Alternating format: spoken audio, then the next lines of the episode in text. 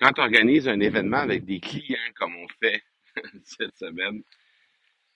je vais te le dire tout de suite, ce sera très court cet épisode, mais je vais te dire tout de suite ce que tu vas trouver de plus difficile à faire. En tout cas, à tout le moins, si tu te sens comme moi et si tu es une personne comme moi qui aime les interactions, les fêtes, euh, les soupers euh, bien arrosés avec une bonne bouteille de vin, euh, les soupers avec des bons, avec un petit digestif par la suite, les fins de soirée à la discothèque ou au, au stand de karaoké, es quelqu'un de ce type-là,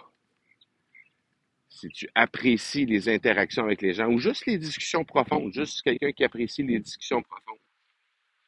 ben, je te le dis tout de suite, ça va être difficile. La partie la plus difficile, ça va être de choisir à quel moment tu vas quitter le groupe pour retourner à ta chambre et te reposer pour être capable de bien livrer le lendemain et avoir toutes tes,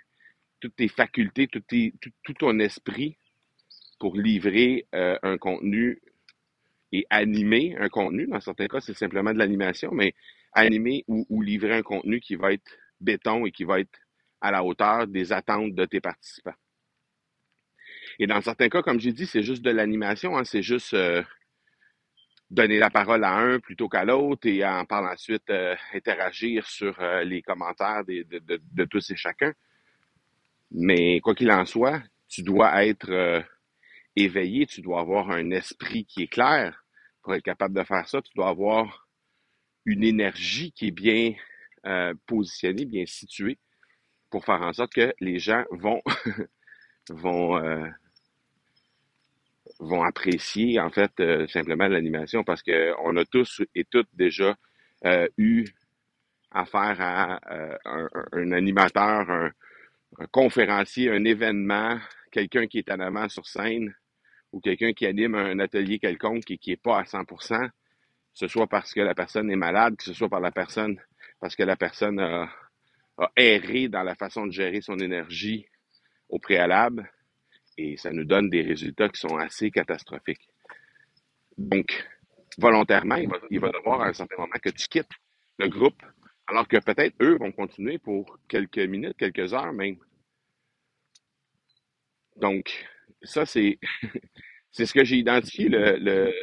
comme étant le plus difficile. C'est-à-dire que à un certain moment, après le souper, petit verre après, euh, en compagnie des gens, et par la suite, ben, euh, je m'excuse pour euh, quitter, aller, euh, aller me préparer pour le dodo et me coucher pas trop tard pour avoir ma bonne nuit de sommeil, pouvoir me lever assez tôt pour faire les derniers préparatifs pour le contenu de la journée. Par la suite, simplement faire un peu d'activité physique pour m'énergiser, aller évidemment déjeuner, par la suite être prêt pour commencer la journée avec les participants. Donc, je fais juste euh, déposer ça parce que, assurément, il va y avoir euh,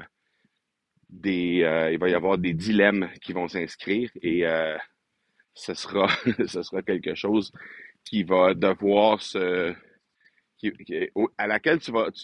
quelque chose tu vas devoir être préparé. Je, je vais simplement déposer ça de cette façon-là. Et je pense qu'une fois qu'on a admis, qu'on a déjà euh, accepter que ce sera comme ça, ben c'est déjà moins pire. Ça nous permet de ça nous permet de